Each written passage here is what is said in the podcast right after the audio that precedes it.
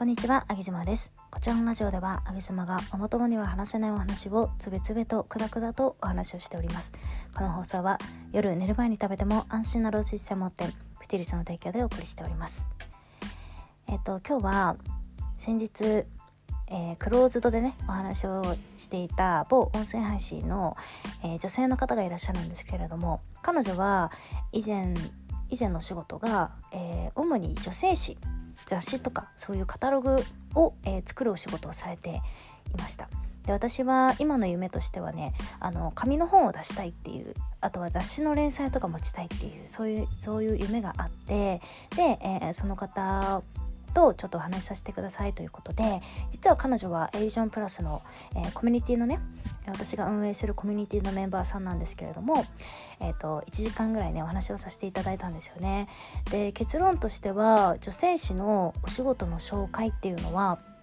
えっといただけなかったんですけどなので仕事の話っていうのにはつながらなかったんだけれどもでも結果として私はすごく、えー嬉しかったですよね。嬉しかったし、えー、と今後彼女ともっといい関係性を築いていきたいなというふうに思ったし何より彼女に対してのすごく信頼みたいなものがね、えー私の中で増えました。で今日はそのお話をしていきたいと思います、えっともしお仕事で、えー何かお仕事をつなげられなかったとか営業取れなかったとかなんかちょっと失敗しちゃったなっていう方もしよろしかったらね聞いてみてくださいえっと彼女は初め私と話をするのをすごく、えーためらっていたというか気が重かったそうなんですね。で事のいきさつは A ビジョンプラスのあれはクローズドのコミュニティになるのでクローズドの、まあ、テキスト上でね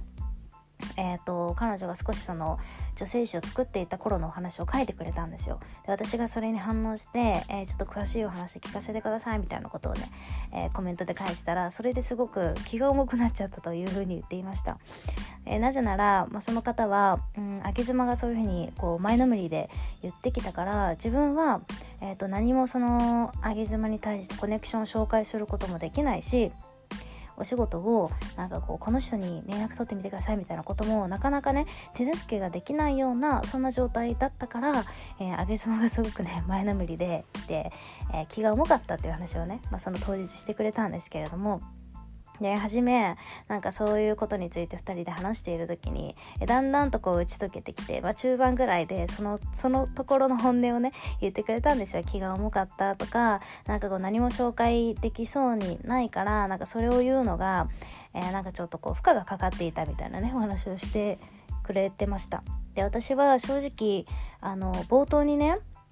その彼女と話し始めた時に「いやなんかぶっちゃけあげさんに今紹介できるほどのあの実績みたいないんですよ」って言ってくれたことで私はその後の1時間のお話が結局彼女の、まあ、心の内とか私の心の内とかなんかどういうところにすごいパッションを感じるみたいなね話でガーッと盛り上がってたんだけれども結局初めの頭のところで「私できません」って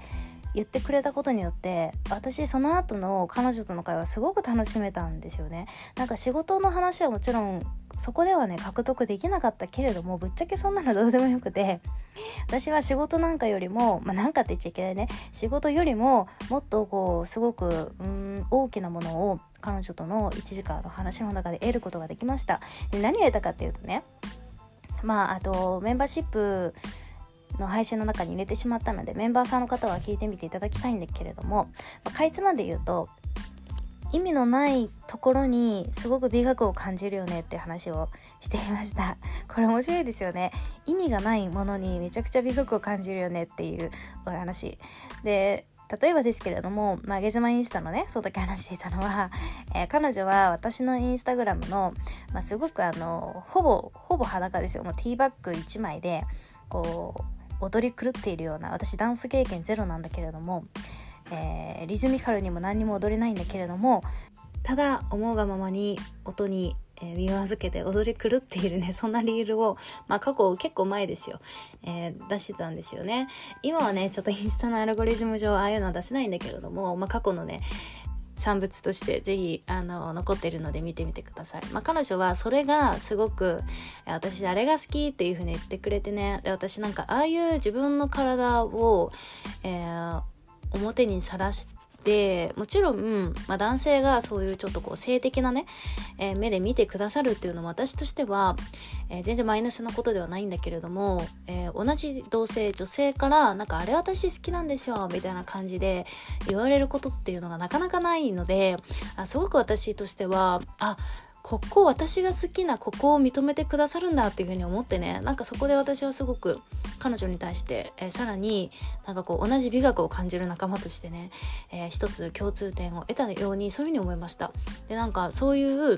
そういうお話も含めて、まあ、1時間ぐらいしていたんですけど結局冒頭に彼女が「私仕事を紹介できません」ってはっきりと言ってくれたことによってそういう深いお話ができたんですよね。私からしたら仕事よりももっともっと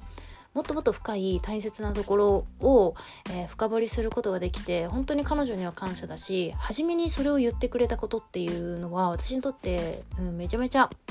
尊敬に値しますしね、えー、すごく彼女に対して信頼を持ちました。ですのでもし